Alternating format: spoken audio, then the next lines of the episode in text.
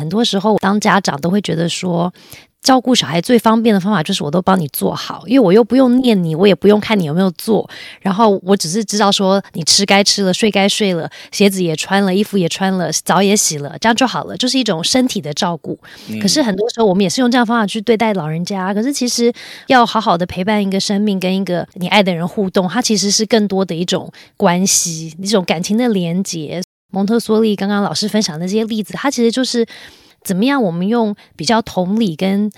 有连接的方式去跟一个人去做互动，不是只是把他的外面的，就是好像身体都照顾的好好的，有没有早洗干净，衣服穿好，有饭吃就好了，而是他的内心好像有一块是需要被满足的那种，好像有人生有意义的感觉啦。有人关注我，跟真的很贴心的知道我的需求是什么，我觉得那种关心的感觉其实是比外在的，当然外在的这个照顾也很重要，我们不能就让他。对吧？外在都没有被照顾好，但是相对于外在，内在的那个照顾，很多时候是我觉得，不管是对于小孩来说，或是对于长者来说，有时候我们都会忘记去思考的点。